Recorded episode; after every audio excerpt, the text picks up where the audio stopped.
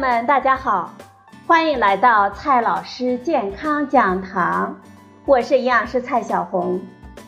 今天呢，蔡老师继续和朋友们讲营养、聊健康。今天我们聊的话题是全谷物。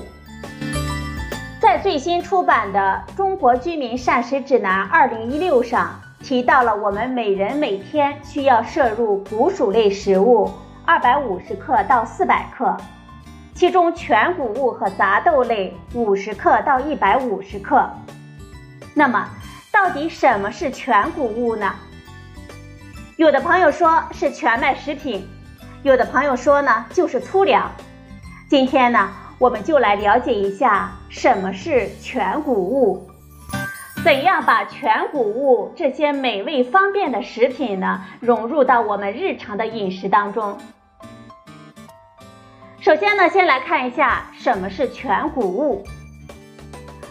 全谷物是指结构完整的谷物种子，包括麸或者是糠、胚乳和胚芽三个部分，没有经过精细的加工，保存了谷物最完整的营养物质。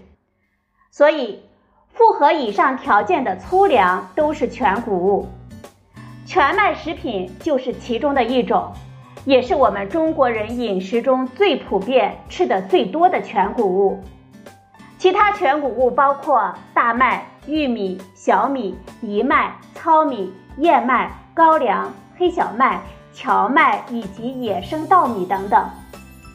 另外呢？我们常吃的杂豆类，比如说黄豆、黑豆、青豆、扁豆等等，虽然不是谷物，但是呢，与全谷物的营养特征一致，也可以当同类型食品来食用。全谷物这个名字是相对于精细加工过的精致谷物而提出的。我们可以发现全谷物和精致谷物的区别。全谷物含有麸或者是糠、胚乳和胚芽三个部分，而精致谷物呢只剩下胚乳，所以全谷物保留的营养比精致谷物更加完全。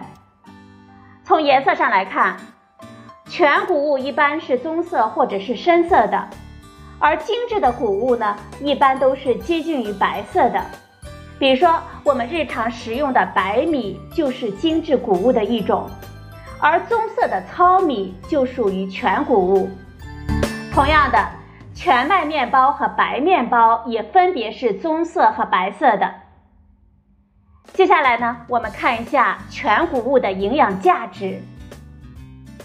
朋友们最关心的就是全谷物的营养到底比精致谷物好在哪里呢？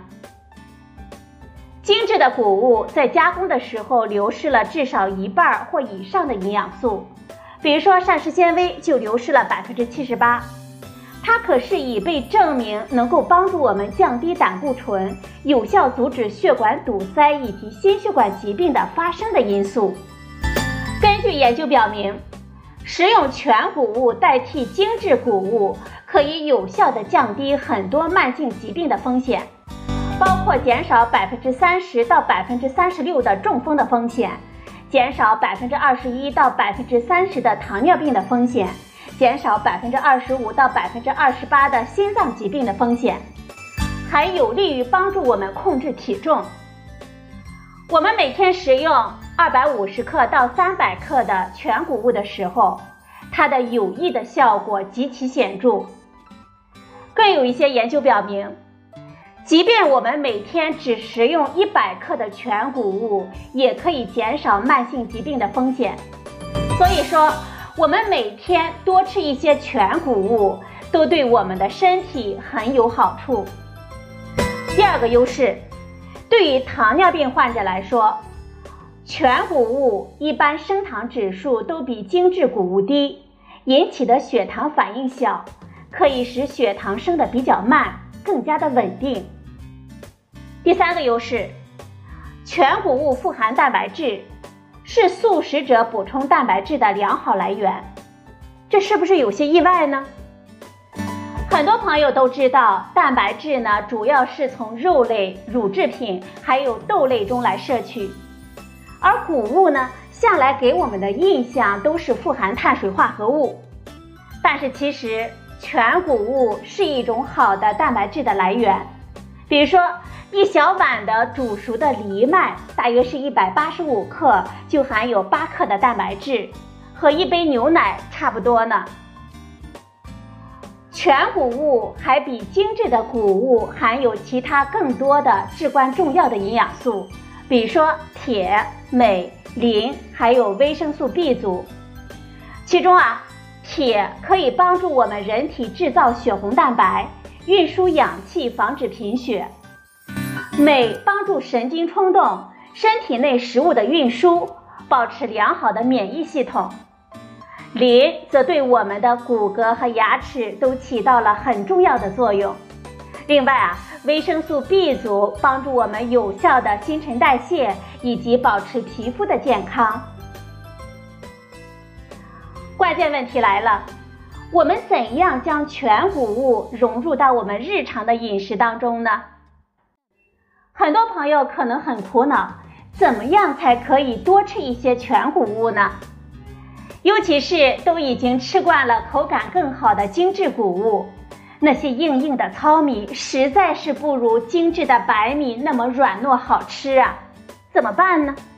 今天呢，蔡老师就教给大家一些将全谷物融入饮食的小秘诀，轻松的保证足够的摄入全谷物的食用量。第一招。我们煮糙米或者是其他不易软烂的全谷物之前，可以先用热水泡一个小时，再延长一倍的时间来煮，这样煮出来的糙米里面的胚乳就可以全面的展开来，变得很软又很香甜了。有些电饭锅啊，也有煮糙米这一选项的特别功能。我们使用的时候啊，选择这个功能键，煮出来的糙米也不会很硬难嚼，甚至啊，比白米饭的香味更加的浓郁呢。第二个绝招，如果实在不喜欢吃糙米，我们也可以选择在煮白米饭的时候加入一些小米、燕麦或者是杂豆，比如说红豆、绿豆等等，同样可以提高我们这碗饭的营养价值。同时呢，还可以增加一些红枣来提味呢。第三个绝招，煮面的时候啊，我们可以选择用荞麦面来代替白面，这样健康又美味。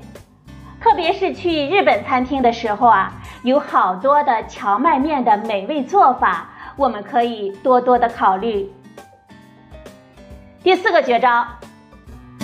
我们选择面包的时候啊，可以选择用全麦面包来代替白面包。如果觉得口感不佳，我们可以把面包呢两面烤一下，这样啊面包呢就会变得酥脆。然后呢再做成三明治，或者是配上果酱、榛子酱等等，口感香脆了，好吃又健康。不管我们用什么方法来增加吃全谷物的量。